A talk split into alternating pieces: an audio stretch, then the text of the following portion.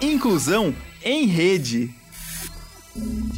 Olá a todos e a todas que estão conosco em mais este programa Inclusão em Rede, um programa do CIANE, do Serviço de Inclusão e Atendimento aos Alunos com Necessidades Educacionais Especiais, do Centro Universitário Internacional Uninter.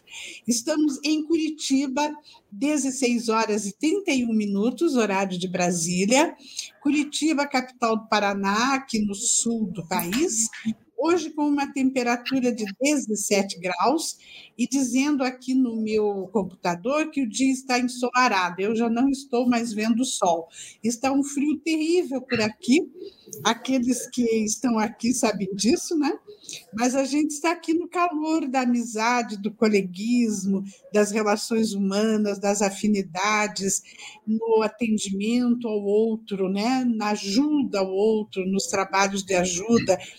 E hoje, então, nesse sentido, eu convidei o meu amigo, o meu colega de trabalho, o professor psicólogo Ivo Carraro, que é também da Uninter e que hoje vem aqui falar com a gente sobre as questões relativas relacionadas às pessoas com transtornos globais do desenvolvimento, que é o, o nome que se dá no âmbito educacional para os problemas, situações psiquiátricas, psicológicas, neurológicas, né? E por aí vai.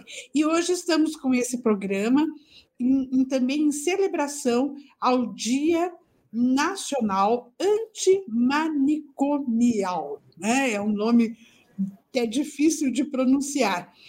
Antimanicomial. Depois a gente vai falar sobre isso.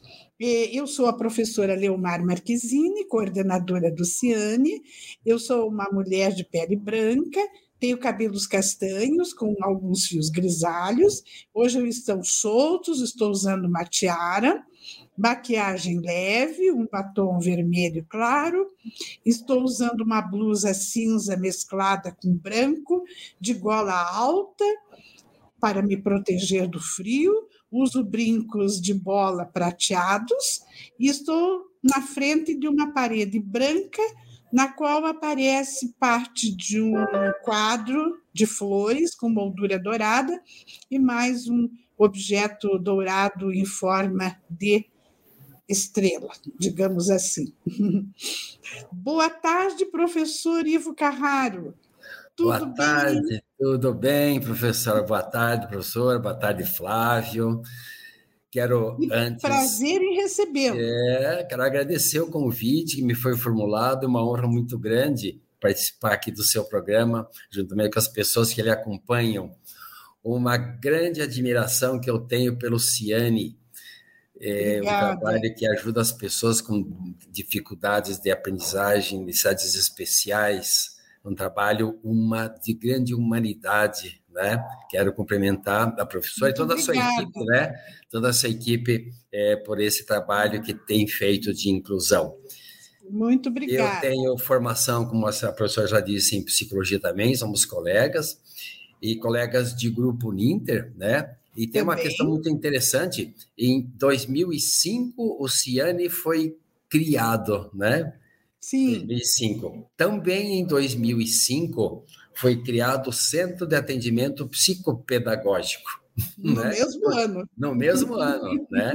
É, são, não são coincidências, são causalidades. Exatamente. Alguma coisa aconteceu que surgiu uma causa para que o Ciane atendesse as pessoas com necessidades especiais e o CAP, Centro de Atendimento Psicopedagógico, atendesse as pessoas com dificuldades de aprendizagem né, e ansiedade. E hoje, Exato. passados é, 2005, já são 17 anos, nos encontramos num programa é, bastante simbólico, então, depois de é, nos encontramos, né, para verdade. falar das questões, das, das dificuldades que as pessoas têm de se deslocar e dificuldade que as pessoas têm de aprender. Essa é a nossa Exatamente. missão, parece, né, professor? E hoje estamos aqui para falar disso. Aqueles que têm Isso dificuldade aí. de se comunicar, a dificuldade de visuais ou de fono ou dificuldades de física, e eu atendo aquelas com necessidades de aprendizagem. Uhum. Eu trabalho com o cérebro humano. Exatamente, faz um trabalho brilhante. É, para ajudar as Antes pessoas. de você continuar, Ivo, hum. eu vou pedir a você que faça sua autodescrição, é possível? Ah, é possível, é possível. Como a pessoa, como a pessoa disse, estou vestindo é, a roupa, então estou com blazer azul, uma camisa igual alta também, por causa é, do frio. Curitiba é uma cidade é, que tem as, dizem que é uma, uma, das cidades mais frias do Brasil, né? Verdade. É, e tem as quatro, é interessante as pessoas que nos acompanham, professor, é, é, tem as quatro estações do ano, né, conforme o dia aqui em Curitiba, né? Então, é, é, uma, é uma característica da cidade. Mas por que disso? Para que as pessoas que estão nos acompanhando compreendam o porquê da, que Curitiba é uma cidade muito fria é que nós, é, a Curitiba está numa 900 metros acima do nível do mar de altitude, né? Então, descendo Curitiba, a 100 quilômetros aqui, existe o litoral. E, e, saindo do litoral em direção a Curitiba, então, ascensão de 900 metros de altitude. Só que Curitiba se desloca, está localizada em uma peça de uma, uma depressão geográfica, porque logo depois de Curitiba tem um outro planalto, que é o Planalto próximo daqui, quem vai para São Paulo, né? Quem vai para norte do Paraná, é uma serra Sim. chamada uh, ali a Serra da Esperança, tem o Planalto de Ponta Grossa e tal. Então, Curitiba Sim. é numa é numa numa depressão geográfica. Então, a frente fria que vem do sul, né? E ela é, passa sobre Porto Alegre, sobre Florianópolis e, e, e vem e, e, passa por Curitiba. Só que tem um Planalto logo adiante de Curitiba, e então a frente fria volta, reverbera e volta para onde vem. Então, Curitiba está nessa maçaroca de, de, de, frente fria. Por isso que esquenta, esfria, chove, Exato. tem granizo, porque ela está numa depressão geográfica. É uma Olha depressão que beleza! Numa baixada. O professor Ivo Carraro nos dando aqui também uma aula a respeito da topogra topografia. Topografia do Curitiba, né? É, Não sabia é, desses teus conhecimentos pois assim. É. apurados. É, professor tem isso, professor aprende com os alunos, né? professor estuda é verdade, questões é. todas, né? É verdade. Então, assim, eu estou de uma blazer azul, tá? Eu estou num quadro, na frente tem um pequeno desenho atrás, um pouco ligeiro, porque é de conforme a cor que foi feita. Eu tenho cabelos poucos já, por questões óbvias de idade, né? E uhum. tenho boa saúde, me sinto bem, Graças cabeça boa, é, físico bom, é, saúde mental boa, e Isso. ainda me considero uma pessoa idosa. Não me considero uma pessoa velha. De jeito o idoso, nenhum. Porque o idoso tem planos, projetos de vida ainda. Exato. E eu tenho muitos projetos de vida ainda. Então, Com por isso certeza. que eu me considero uma pessoa idosa, não uma pessoa velha. Que às vezes, né, professor, tem algumas pessoas com 30 anos de idade são velhos, porque não tem mais é, nada que fazer é, vida, né? Dizem, já estou é. velho, eu fico tão Acho é. incrível quando eu ouço isso, fico muito sim, surpresa. Sim. É verdade. Mas o Ivo, hum. O Ivo é, é, é, complementando a sua, autodescrição, a sua autodescrição, o Ivo é um homem de pele branca, ele sim. usa óculos, né? Sim. E, e, uma pessoa muito simpática, como ele já disse, está de branco e azul marinho. E eu vou aproveitar aqui para cumprimentar o Flávio, que é Sim. o nosso intérprete de Libras, que está hoje conosco. O Flávio está é, na frente de um fundo azul atlântico, que é o fundo dos intérpretes de Libras. Ele usa a camisa azul marinho, com a logo da Uninter. É um homem de pele branca, moreno claro, cabelos brancos com alguns grisalhos e usa também óculos às vezes, mas hoje eu acho que ele não está eu não estou com. Não, né? Não está. Hoje ele não está junto. Obrigada pela presença Eu tenho descendência, tenho descendência italiana, né? Carraro vem dos, dos da Itália, de lá era o meu pai, né? Daquela né? dos descendentes. Sou descendente Sim. italiano. Hum. Assim como eu, né? Marquezine.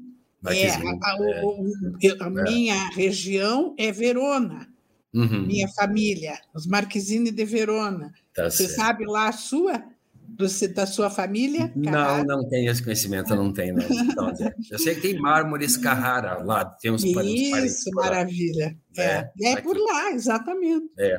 E eu, em Curitiba, professora, eu estou aqui é desde 11 anos de idade, eu, eu sou do interior do Paraná, uma cidade de Rio Azul, perto de Irati, né? É uma ah, cidade lá da... por Irati, é? A cidade é. do Emílio Hoffman que foi é, nosso, aí, nosso governador do estado. É, e da família Mercer também, não é? Também de lá, sim. Isso, então, olha por, só. Por, lá, é, por aí, então, por, por aqui. Eu tenho formação, então, em matemática e psicologia, né? Minha formação acadêmica. E dentro da psicologia, então, estudei muito a neurociência e a psicanálise, que é base do meu trabalho no Grupo Ninter. E trabalhei como professor no, no IBPEX durante muito tempo, com pós-graduação nessas duas disciplinas. Uhum. É, eu tenho aqui as demais informações, um mini currículo do professor Ivo Carraro, graduado em matemática pela Sim. Federal, em psicologia pela Tuiuti. Somos colegas também, né, de Tuiuti, não da mesma turma, mas da mesma a professora faculdade. Denise, nossa gestora, também estava na Tuiuti. É. é, e, e o interessante, a gente vai contar para vocês, que tanto no meu diploma como no diploma do Ivo, tem a assinatura da Denise, da nossa pró-reitora, porque sim. ela era a secretária acadêmica sim, sim. da, na época, Faculdade Tuiuti, né? hoje Universidade é. Tuiuti. Veja como a vida dá voltas, não é, Ivo? Certamente, né? A gente Eu, vai se reencontrando. É como um espiral, vão sim, vai subindo, passam próximos mesmos lugares as mesmas pessoas, né? Isso. É a beleza da vida. É. O, Ivo tem pós-graduação em logoterapia pela Associação Vitor Emil Frank da Argentina e em psicopedagogia pelo Instituto Brasileiro, pelo nosso. Nossa, sim, sim, sim. Isso, é professor de neurociências para cursos de pós, autor do projeto de orientação profissional Qual é o seu caminho? É. Registrado como material didático na Biblioteca Nacional do Ministério da Cultura. Importante trabalho, né? Ajudar os jovens a a compreender, a encontrar Sim. o seu caminho, porque ah, os cursos superiores são escolhidos numa idade ainda muito Sim. de juventude mesmo, né? E é. mal saíram da adolescência. Sim, então, realmente. muito importante é. orientar. Talvez seja, como a professora está dizendo, talvez seja a primeira grande decisão que eles tomam na vida deles. Isso. Escolher um caminho por eles próprios para seguir. Isso. Talvez até que, eu, então, que eu então quero ser, né?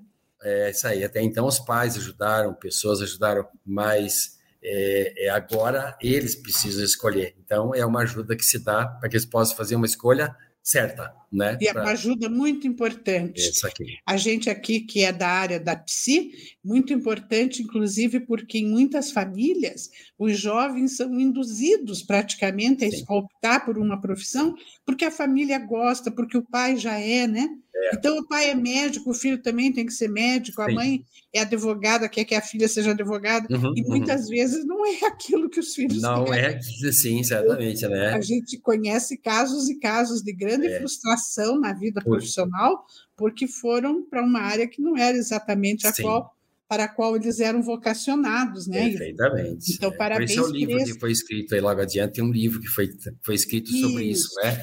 né? Isso. Eu vou falar exatamente agora aqui. Isso. É autor do livro Profissão, a vocação dos filhos e o desejo dos pais. Ah, eu não tinha visto. Tá.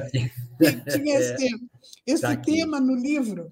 É. Editora Brasil Plush. Mostra é. aí a capa para gente, Ivo. Está aqui, tá no, na, está, está na, na, na, nas, nas, Ótimo, nas, é, é, só chegar na, na internet e colocar Sim. profissões, a vocação dos filhos, desejo dos pais, então que é fácil. É um livro que foi escrito para os pais, para que, que eles possam os filhos a escolher uma, uma profissão. Hum, e, a, e a, como é que a gente adquire esse livro? Só então entrar na internet, colocar hum. esse título aqui, né? Sim. A vocação dos filhos, desejo do pai, segunda edição, e que ele tem toda uma, uma, uma, umas técnicas e alguns conceitos de como é que os pais ajudam os filhos a escolher uma profissão. Olha, meus parabéns. Tá Muito aqui. bom, Então, vô. é isso que a professora está dizendo. Às vezes os pais querem que os filhos tenham uma profissão que os pais querem e não a que os filhos querem. Então, esse Exatamente. livro trata disso, desse É. conflito. Né? Uhum. Muito bem, parabéns, viu? Hum. A gente vai conhecer melhor esse teu livro, Tá muito importante, trabalho também. E, e- e o, e o Ivo é o coordenador do Centro de Atendimento Psicopedagógico do Centro Universitário Internacional Uninter, o CAP, Uhum. sobre o qual ele acabou de falar, né, no começo do programa, que foi criado também no ano de 2005. 2005.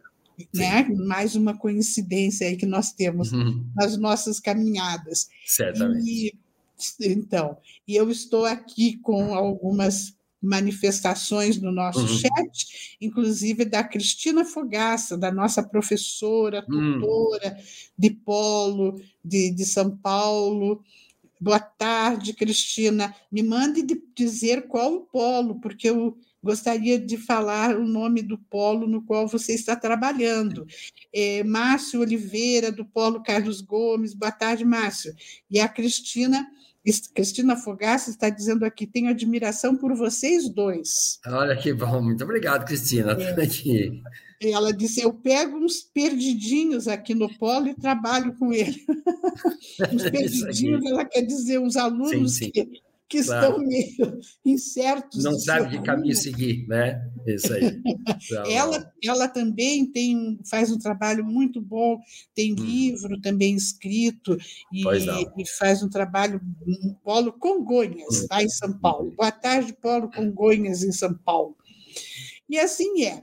E, e- e- e o Ivo e eu temos mais uma coincidência, Ivo, acho que você nem lembra, que é o fato de que se ter sido, fomos grandes amigos de um grande homem que pelo qual a gente nutre grande admiração, né? E saudades do nosso Elias querido Uhum. professor, reverendo Elias Abraão. Elias Abraão. Sim. Trabalhei com Elias Abraão na Secretaria É, de Estado de. Educação do Paraná, É. quando ele foi secretário de Estado, né? Uhum. E, e era meu amigo pessoal, fez meu casamento, e, o- e o Ivo, colega dele no positivo dele, também, né? exatamente. Cursinho positivo. No curso preparatório para o vestibular. Isso mesmo. vestibular, o Elias É. era professor de inglês. De inglês, sim. É, E eu é- ia no culto dele, nas, na igreja dele, presbiteriana, aqui em Curitiba, para assistir o culto dele nos domingos. Né? em frente ao Thalia, igreja presbiteriana de Curitiba, lá que eu casei.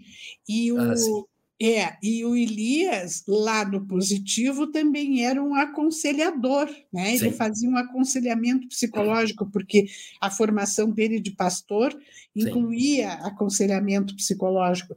E ele era um grande aconselhador. Então, veja quantas coincidências, né? Até as né? áreas É, né, em que a é, gente atuou. Certamente. Há uma causa por trás disso tudo, Há né, uma causa por trás disso tudo. Hum. E o, o Ivo faz um trabalho aqui na Uninter muito interessante, né? Mu- muito, muito importante mesmo. né? É um trabalho sério, é um trabalho de grande importância com os nossos alunos que têm algum, alguma necessidade de âmbito emocional, né? Na, uma questão de necessidade de, de mais de, de, um, de, um, de um, vamos dizer, de se encontrar né, na vida, Sim, sim. de resolver os seus conflitos, de elaborar as suas dificuldades.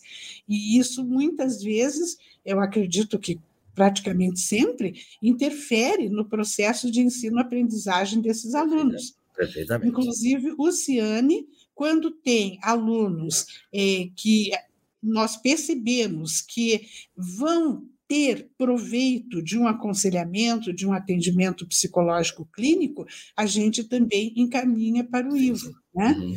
E da mesma forma, o Ivo, quando tem uma, um cliente que ele vê que precisa de um cadastramento no Ciane para que ele tenha um atendimento diferenciado, ele também nos, nos, nos, envia, né? É. E isso é, é maravilhoso. Ivo, nós estamos aqui falando na luta antimanicomial, né? Que, que é uma coisa que não é tão antiga, né? Meio, Sim, meio bem recente. Bem recente, é. que traz nomes nessa caminhada como Denise da Silveira. O que, que você poderia nos falar sobre isso?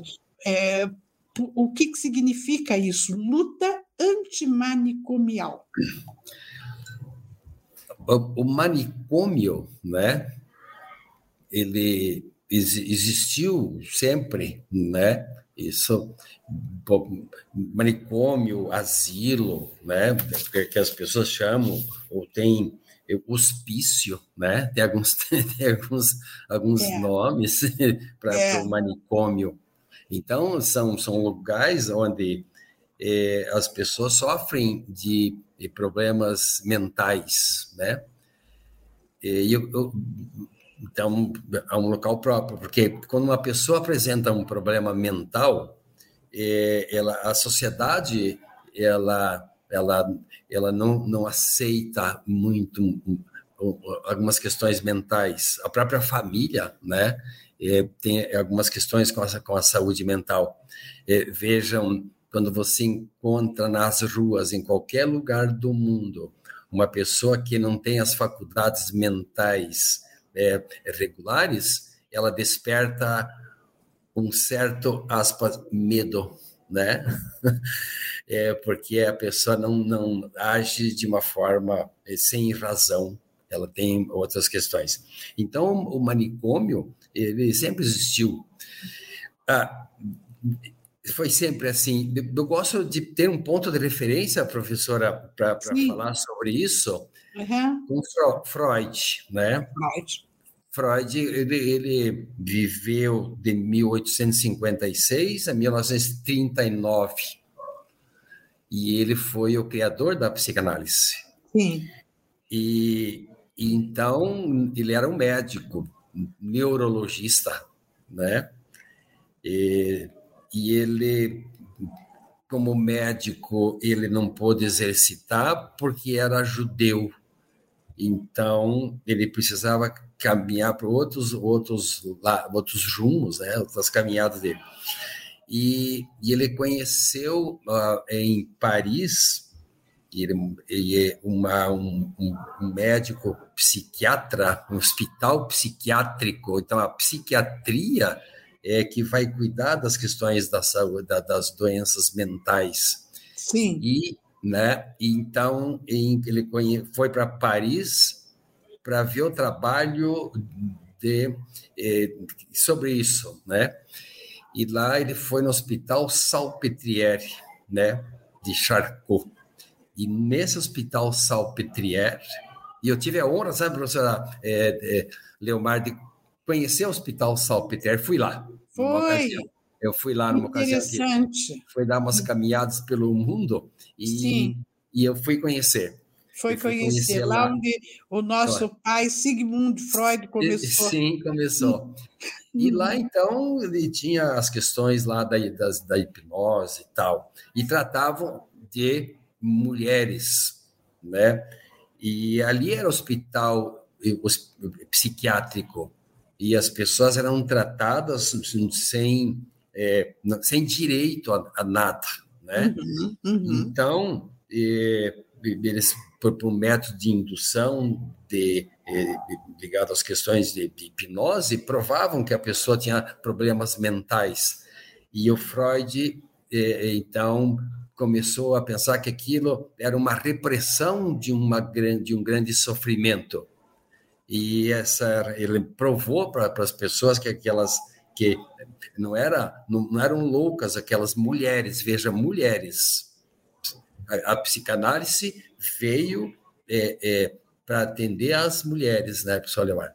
E lá as mais reprimidas, né? Mais reprimidas e que a, a, repressão por causa de um de uma época vitoriana, né, professor Leomar, onde elas eram muito reprimidas. A mulher Sim. sempre foi reprimida pela sociedade. Sim. Então começou ali a grande questão da saúde mental das mulheres principalmente. Então, uhum. Quando hoje nós temos mulheres livres, mulheres que eh, têm autonomia, mulheres que produzem, mulheres que escrevem, mulheres que são gestoras, mulheres que são empresárias, mulheres que são CEOs de empresas, o grande, a grande conquista das mulheres, da libertação das mulheres, começou com Sigmund Freud. É né? verdade. Não é verdade. Então, a saúde mental é, é ela é, é, é algo, algo que, que é mental. Vamos especificar. O cérebro humano bio, é biológico. O cérebro é, é, é visível. O cérebro tem, é, dá para pesar numa balança, dá um, um quilo e 200, 300 gramas, né? Então, Sim. isso é objetivo. Isso é objetividade. É algo que mensurável. Mas na, na objetividade tem a questão subjetiva, que são as emoções, são os sentimentos, né?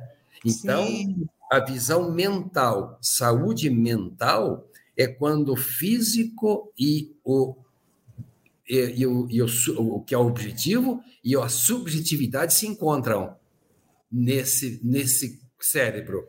E então, o que é uma saúde mental? Quando a parte física a parte é, é, é, mental, ou seja, aquilo que não é, não é mensurável, a, a, mente não é mensurável. Não é observável a olho nu. Não é observável, não é, não é pesável, é sentimento, é, né? é medo, é ansiedade, é saudade, é lembrança, é amor, é ódio, é, é, é sentimentos. Então, isso é subjetivo. E se concentra na objetividade. Por isso, é, é essa visão holística do ser humano, mente sã em corpo são. A saúde mental está quando a, a mente humana está em desacordo com o seu funcionamento. Por isso, é o encontro de hoje que fala sobre manicomial, ou seja, é, o manicômio é um lugar uhum. só entre as mulheres ficavam com camisa de força. É. Eles eram internadas à força, porque a sociedade não concebia que eles estivessem presentes na sociedade. Elas tinham que ser colocadas num depósito, lá, vamos dizer assim, é, sem direitos. E ali eram tratadas, então, passivamente. Então, uhum. esse é o manicômio, esse é o hospício, né? Esse é, é uh, onde se tratava as pessoas mas as pessoas não participavam de um treinamento. Uhum. Então, o dia que, do dia 18 de maio, que é o Dia Nacional da Luta Antimanicomial, é que se não se volte aquele tratamento é, imposto, sem, né, sem a, com a pessoa como sendo objeto, né, professora? Exatamente. Objeto de um processo. Estudo, Sim. pesquisa.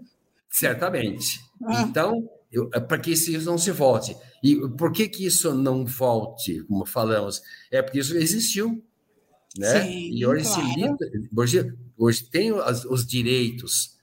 Né? Essas pessoas Sim. foram exclu, excluídas, como lá em Salpeter, foram escolhidas da sociedade. Como em Curitiba Sim. tem o, o Pinel, né? como Exato. existia em Curitiba um hospital chamado Nossa Senhora da Luz, onde uhum. as pessoas eram colocadas à força.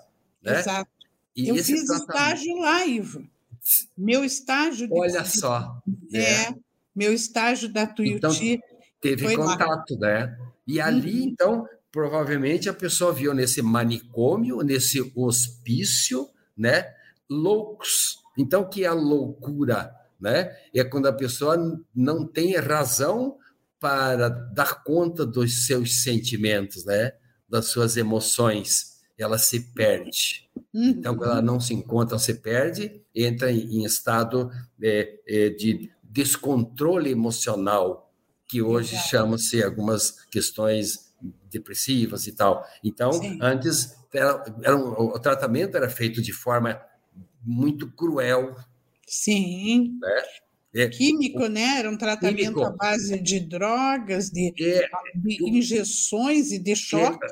É, é, hoje, que falava-se muito lá em, em, em eletro, eletrochoque, né? Muito. O que, era o eletrochoque? Eles colocavam dois eletrodos na fronte do, do doente mental, colocavam algo na boca para que ele não pudesse é, morder a língua e davam uhum. eletrochoque provocavam um, um distúrbio no cérebro para analisar, através de uhum. eletroencefalograma, para uhum. analisar como é que aquele cérebro funcionava, por que estava daquele jeito, o eletrochoque. Criava uma espécie de uma, uma, um surto de epilepsia. para que fosse observado. Mas o mais cruel, me parece, professora, de tudo isso, é que se isolava as pessoas, não tinham contato com o meio. Sim. Nesse isolamento, porque eram colocados de uma forma é, é, compulsória, tiravam da sociedade, a família colocava nesse lugar, e além de levar o eletrochoque, sofria uma, uma lobotomia. Lobotomia, que é o mais terrível. Mais terrível. A lobotomia, existe uma comunicação, porque toda a informação sensorial que vai para o interior do cérebro humano, né, professora, vem via sensorial. A pessoa tato, o paladar, o olfato, o, o audição ou visão. O cérebro fica sabendo do meio externo por via sensorial. Uhum. E chega num ponto emocional chamado de, de tálamo. O que, que, é o tálamo no, no, no cérebro? É como se fosse a telefonista de uma empresa. Uhum. É, ela recebe as informações e distribui. Mas chega toda a informação chega no, no emocional a lobotomia cortava a comunicação do tálamo com o lobo frontal, para que o, porque o lobo frontal toma decisões, é a razão. E a lobotomia, então, cortava essa comunicação, ou seja, a pessoa vivia somente nos impulsos é, é, é, emocionais, agressividade. Uhum. Por isso que uma pessoa com saúde mental, tratada assim, é muito agressiva porque a razão não dá conta da agressividade.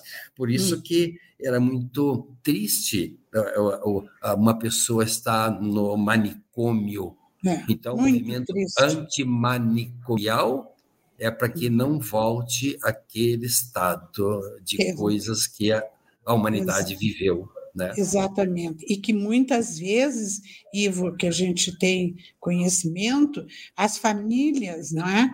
que não suportavam as pessoas que apresentavam alguns sentimentos, Sim. alguns quadros psicológicos que o um pouco diferentes, né, dos chamados Sim. normais, as famílias queriam se livrar, né, daquele cidadão que estava incomodando em casa Sim e usavam os hospitais psiquiátricos, na época chamados de manicômios e manicômios.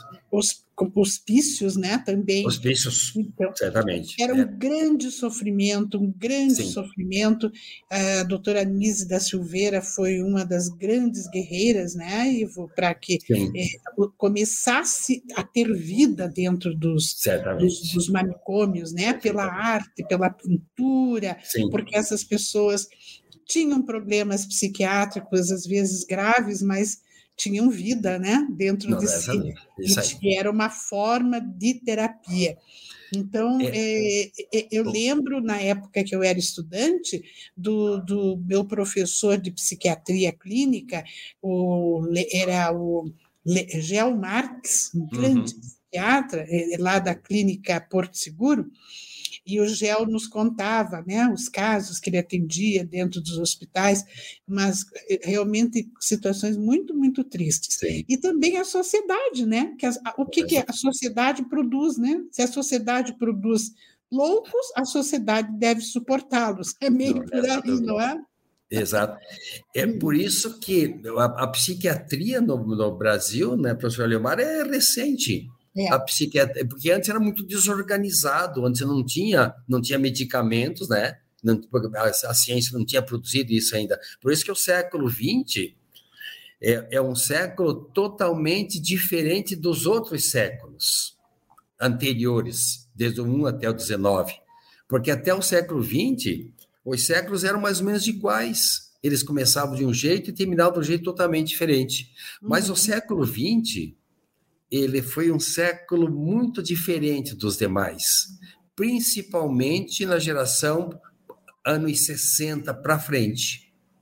Porque o século XX, nos anos 60, teve um grande movimento social chamado é, é, Paz e Amor, né? O movimento Os hippie. Hips. Os hippies, né? Então, essa é a grande questão.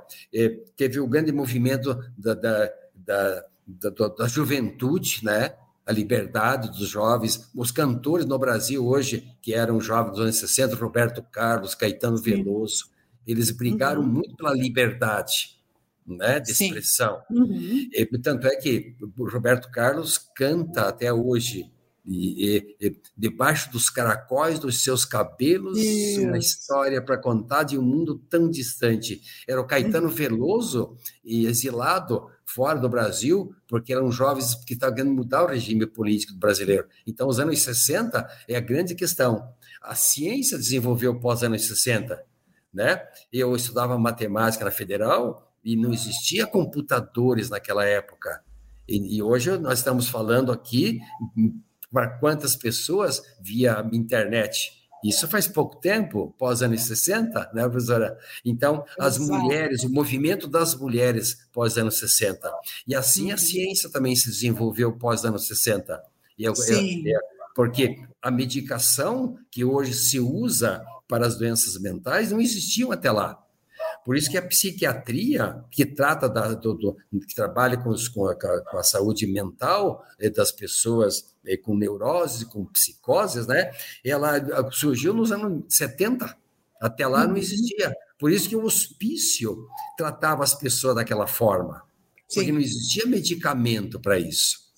O, o, né? Então, hoje a ciência desenvolveu rapidamente até a ciência desenvolveu vacina para o vírus da gripe em mais ou menos dois anos. Então, a ciência foi muito rápida. Por isso, os anos, o século XX foi um século totalmente diferente dos demais. Exato. Começou de um jeito e terminou de um jeito totalmente diferente. Veja, professora, a aviação. Santos Dumont foi em 1905, mas no ano de ainda 2000, o homem foi para a Lua. Uhum. A evolução que se teve. Por isso, a uhum. inteligência humana se desenvolveu muito no século XX. Exato. E, consequentemente, consequentemente, desenvolveu medicamentos para tratar das saúdes mentais. Imagine, professora, quem está nos acompanhando, se não existisse hoje os antidepressivos, se não existisse os ansiolíticos, se não existisse a, a, a medicação para as pessoas dormirem, né? Uhum. O hospício ainda podia estar acontecendo. Exato.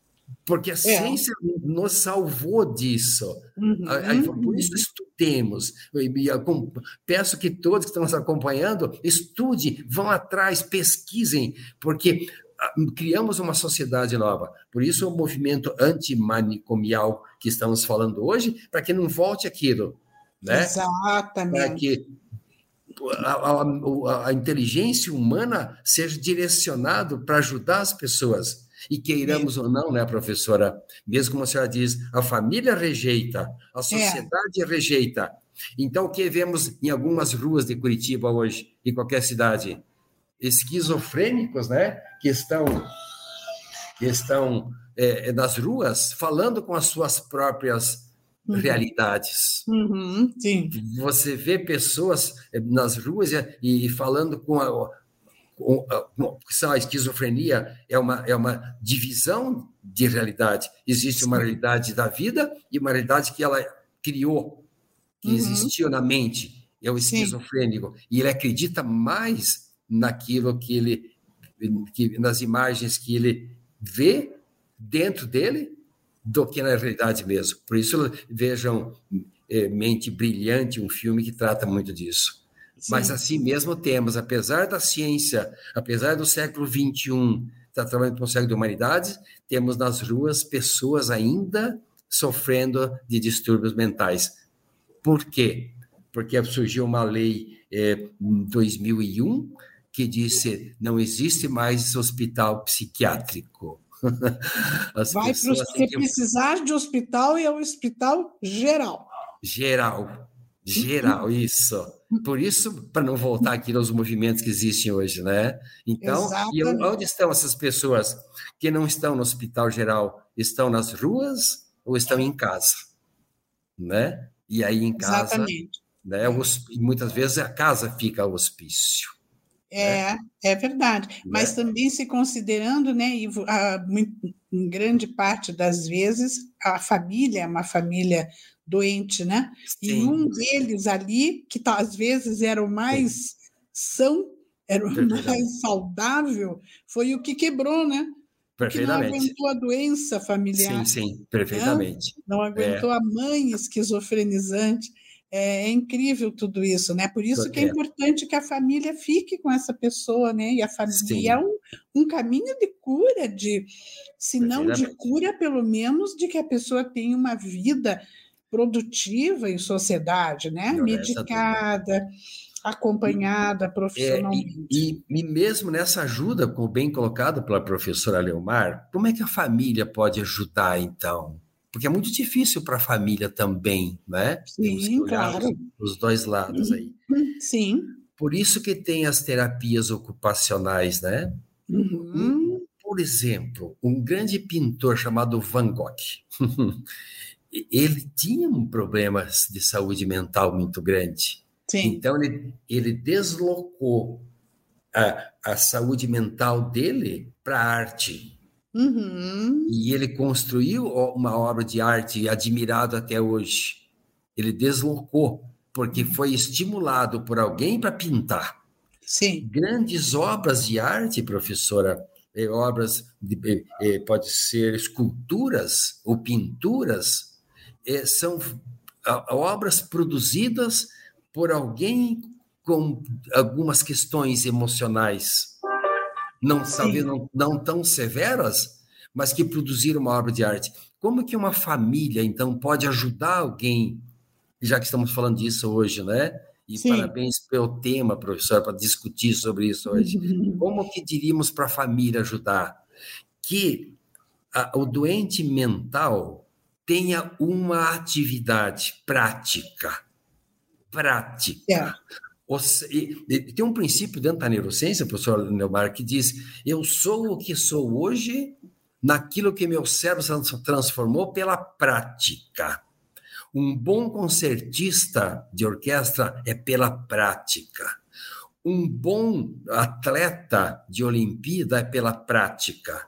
Para a Olimpíada, pela prática nós, nós nos tornamos humanos pela prática. Então, que a família colocasse uma prática para aquele que eventualmente tem uh, um membro da família com saúde mental. Que prática é essa? Pode ser a pintura, pode ser a escultura, pode ser algo que, me, que dê movimento nas mãos. Nas Sim.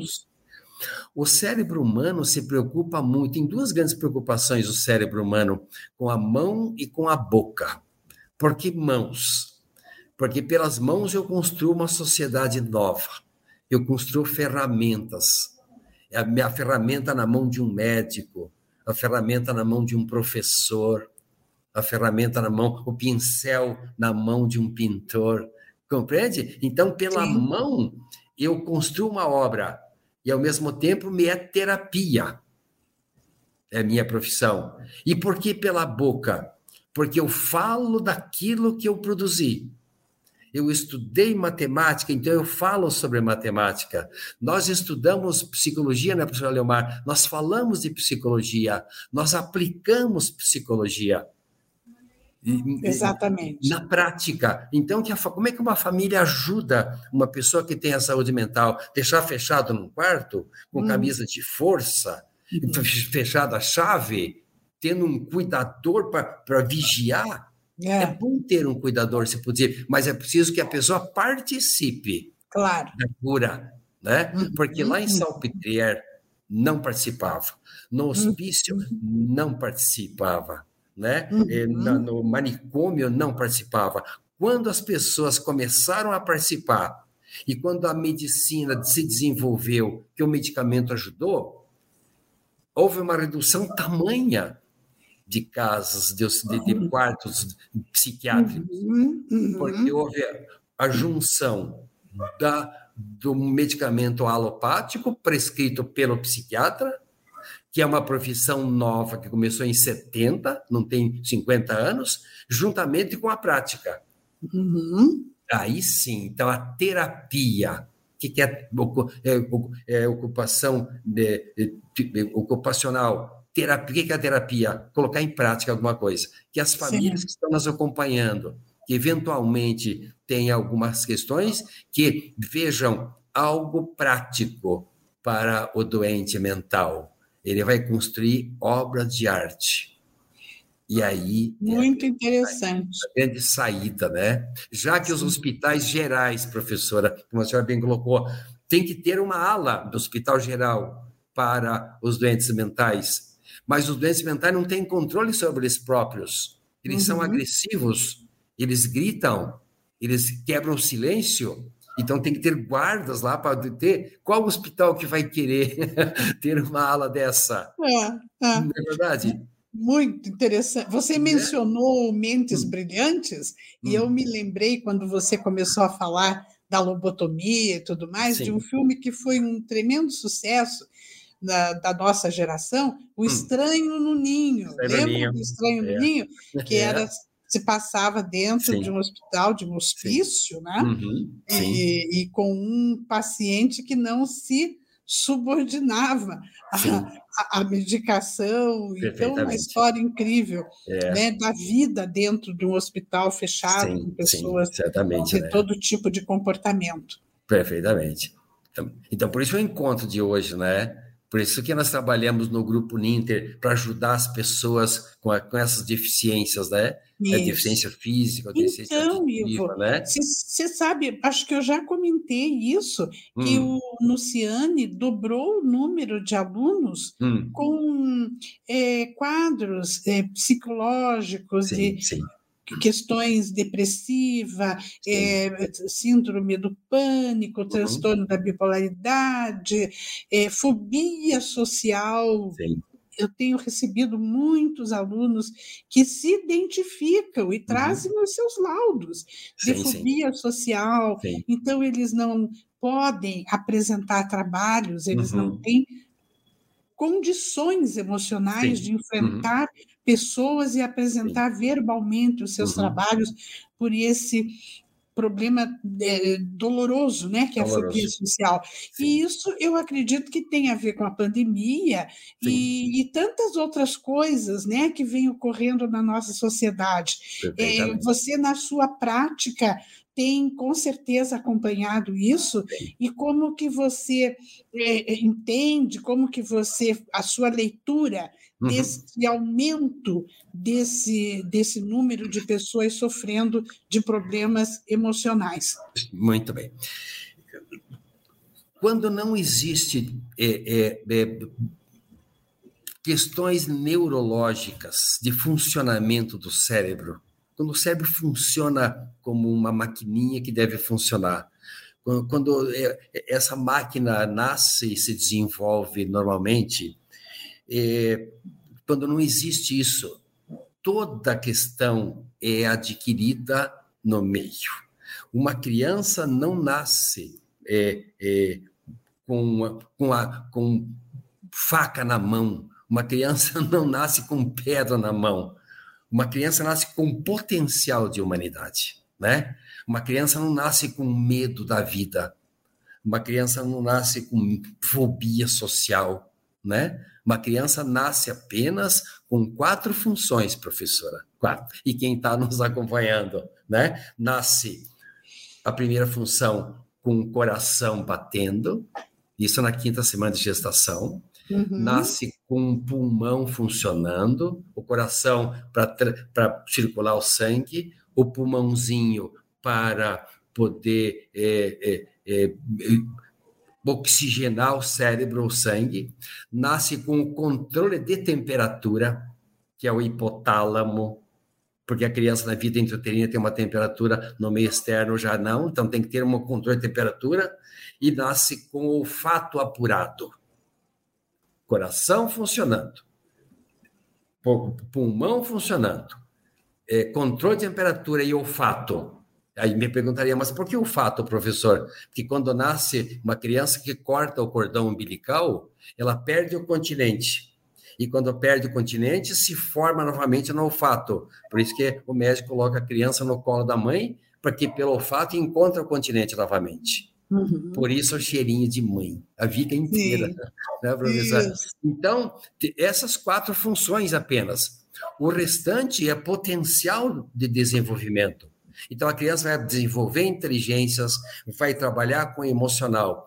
Ora, se tiver uma realidade que proporcione desenvolvimentos normais, emocionais, como, como controle de o amor de mãe, uma família que tem a escola, que tem um controle eh, sanitário, ou seja, vai desenvolver uma criança que a mente, que é uma parte subjetiva, que é, por exemplo, o olfato com a mãe, vai ter um, um corpo perfeito, um, um cérebro funcionando, vai ser uma pessoa que vai deixar marcas de bem na vida.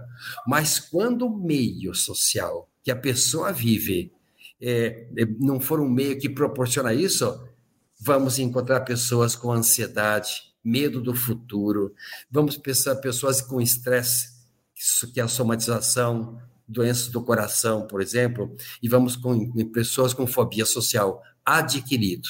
Nós somos, professora Leomar, o fruto da interação genética com o meio. Juntando os dois, somos nós. Uhum. Quando esse meio não me proporciona condições de eu me formar como um ser humano, eu vou desenvolver questões emocionais.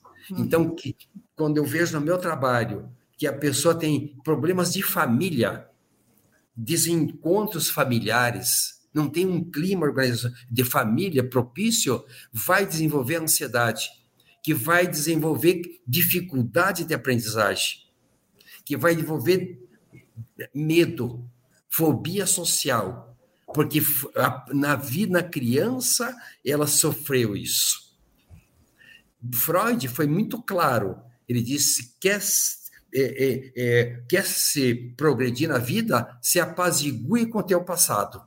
Uhum. Porque são as experiências da infância que me influenciam grandemente.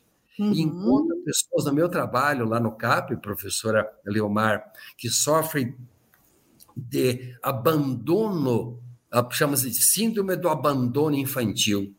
Pessoas que foram abandonadas pelas mães e pelos pais como criança e vai ter encontrar ou no Ciane ou no CAP um, uma espécie de um suporte para que ela possa se estruturar com isso. Uhum. Então, eu vejo muito, de acordo com a sua pergunta no meu trabalho, a pandemia fez com que, né, fez com que as pessoas eh, desenvolvessem um certo medo. Porque o coronavírus disse, se falasse, eu sou um perigo na tua, na tua cidade, você fuja porque eu vou te pegar.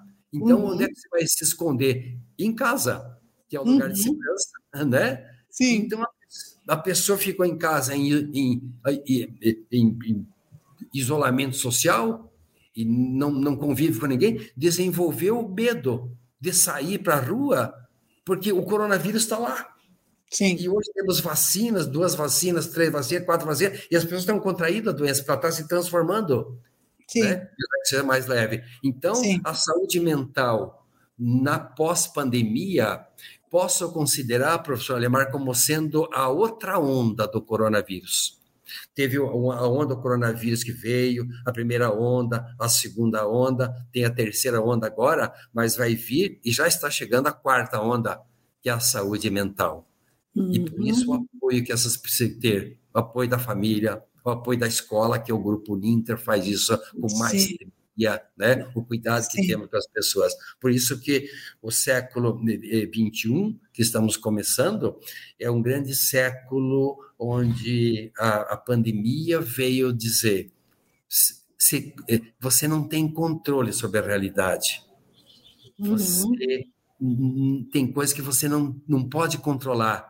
Então, eu preciso me estruturar psiquicamente para que eu compreenda que eu tenho limitações. Uhum. Ai de nós, professora, se não tivéssemos ciência, se a ciência não tivesse desenvolvido vacina do coronavírus, seja ela qual for a marca, ai de nós tiver desenvolvido é, os, os, os medicamentos antidepressivos, Uhum. Imagine se não tivéssemos hoje medicamentos que cuidassem da ansiedade, da depressão, uhum. do uhum. medo, né? Uhum. Mas é preciso lembrar uhum. que o medicamento não chega onde o pensamento chega. Uhum. Eu gosto muito de, de, disso. Quando eu era menino, é, existia um automóvel que parava porque morria, aspas, morria. E daí hum. eu tinha que descer para empurrar o carro, para pegar. É. Sim, lembro. Lembra disso? Lembro, com Mas certeza. o carro pegava, eu subia no automóvel e ia embora. Isso.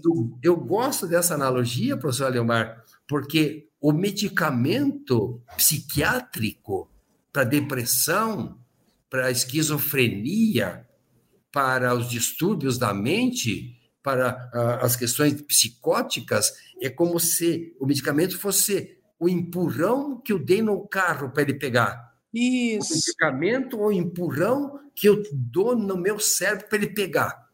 Que, que bela é analogia. Mas eu preciso eu agir. Eu preciso caminhar, porque o cara depois vai caminhar sozinho. Não tinha sentido Sim. o cara pegar e eu correr atrás dele. Exato. Então, eu preciso. Então, o, o, movimento, o ato, o, o dia do, da luta antimanicomial é para que as pessoas possam ter a liberdade de agir uhum. e se autocurar pela vontade, pela ação, para ajudar o medicamento. E que vontade Sim. é essa de agir? arte, tocar violão, pintura, é fazer é, é, trabalhos manuais. Até tricô, não é, Ivo? Como tricô. dizem que os aviadores fazem. Certamente. Tricô, crochê, artes que a pessoa goste. Sim. O grande prazer da vida de fazer algo que gosta é a grande terapia.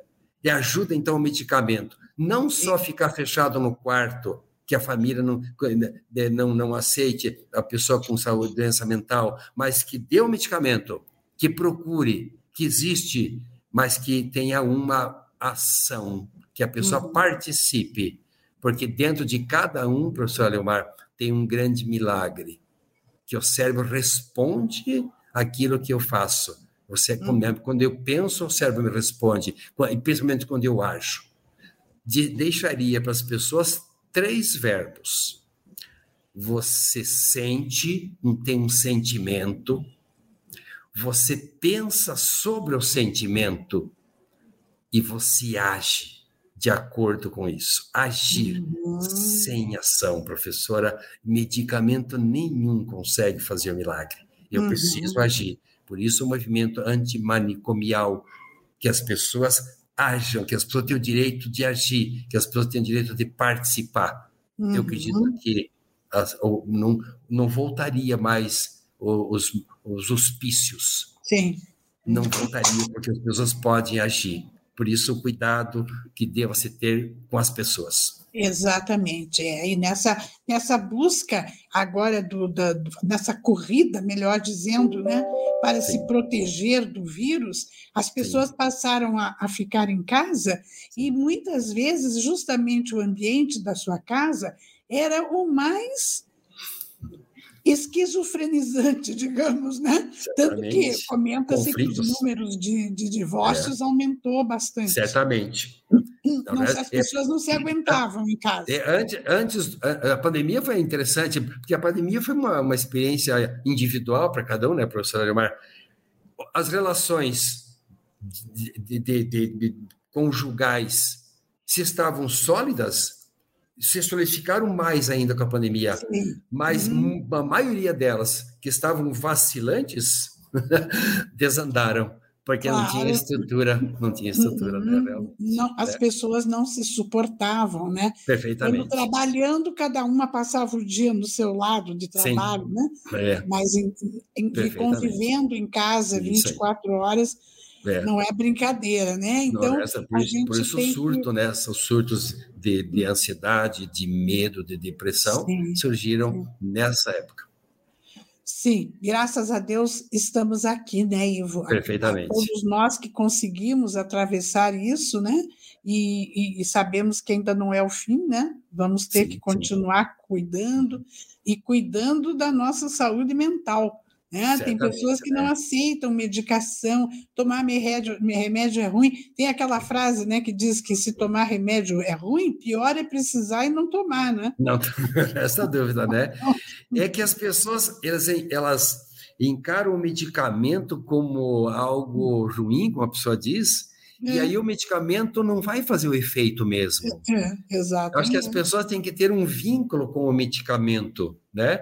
Que vínculo é esse? A ciência trabalhou para que o medicamento viesse me ajudar a cuidar da minha saúde física ou mental, né? Uhum, então uhum. tem que ter uma relação, um vínculo afetivo com o medicamento, porque quando isso Rubem Alves já dizia, né? Um grande uhum. psiquiatra, né? Grande Rubem Alves. Famoso Rubem Alves. É quando você coloca algo enfiado na goela abaixo, a pessoa vomita. Né? É, lógico. Julião dizia isso, que a educação não tinha que ser goela abaixo, a educação tinha que ser é, algo prazeroso. É. Então, é. quando as pessoas que tomam o medicamento, com o objetivo que o medicamento vai fazer com que o organismo encontre forças para continuar funcionando. É Sim. o carro que havia morrido. Isso. Alguma coisa não funcionou. Então, o hum. medicamento hum. faz o carro pegar novamente. Mas é depois do medicamento que existe medicamento que vai ser para o resto da vida, no resto da dúvida. Mas Sim. existe aqueles que não precisam ficar como o resto claro. da vida, porque Sim. pela ação. Você continua Sim. pela tua ação, você vai ser livrado do medicamento. Mas não, não interprete o medicamento como algo ruim. É a, a ciência se desenvolveu para ajudar. Por uhum. isso, imagine sem medicamento para dormir sem medicamento para dor de estômago, né? É, sem é, medicamento é, para doenças uhum. neurológicas, né? Exato. O medicamento é para isso. Resumindo, isso. Resumindo, não fique sofrendo, né? Procure um médico, nenhum. procure um psiquiatra, procure, procure um terapeuta e vai se curar. Né? Vai se curar. E se caso precisar, que procure os CAPS, que é, que é o Centro de Atenção isso. Psicossocial né?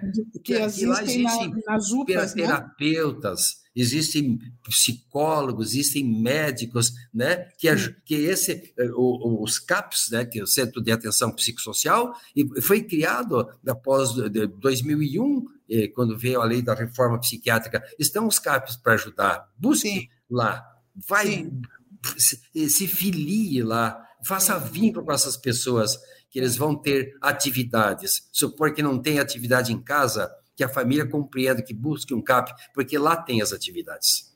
Que Façam o, o... trabalhos, sim.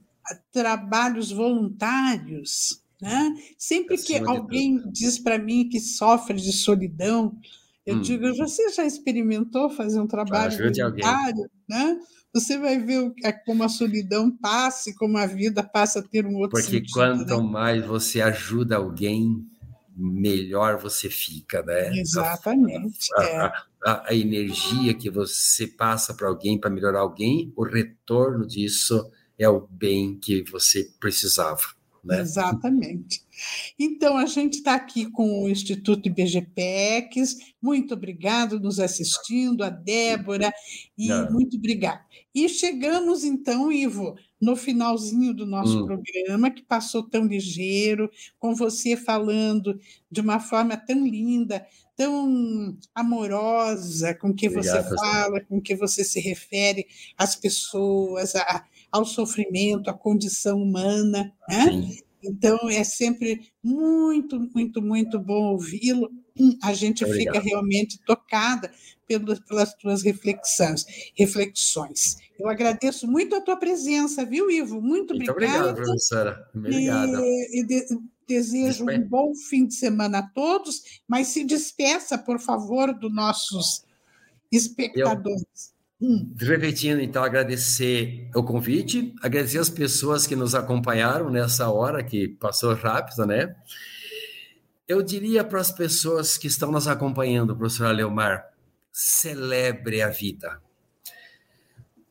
Por menor que seja a tua conquista, celebre, né? Porque quando você celebra, você recompensa o teu cérebro porque ele te ajudou a conquistar algo.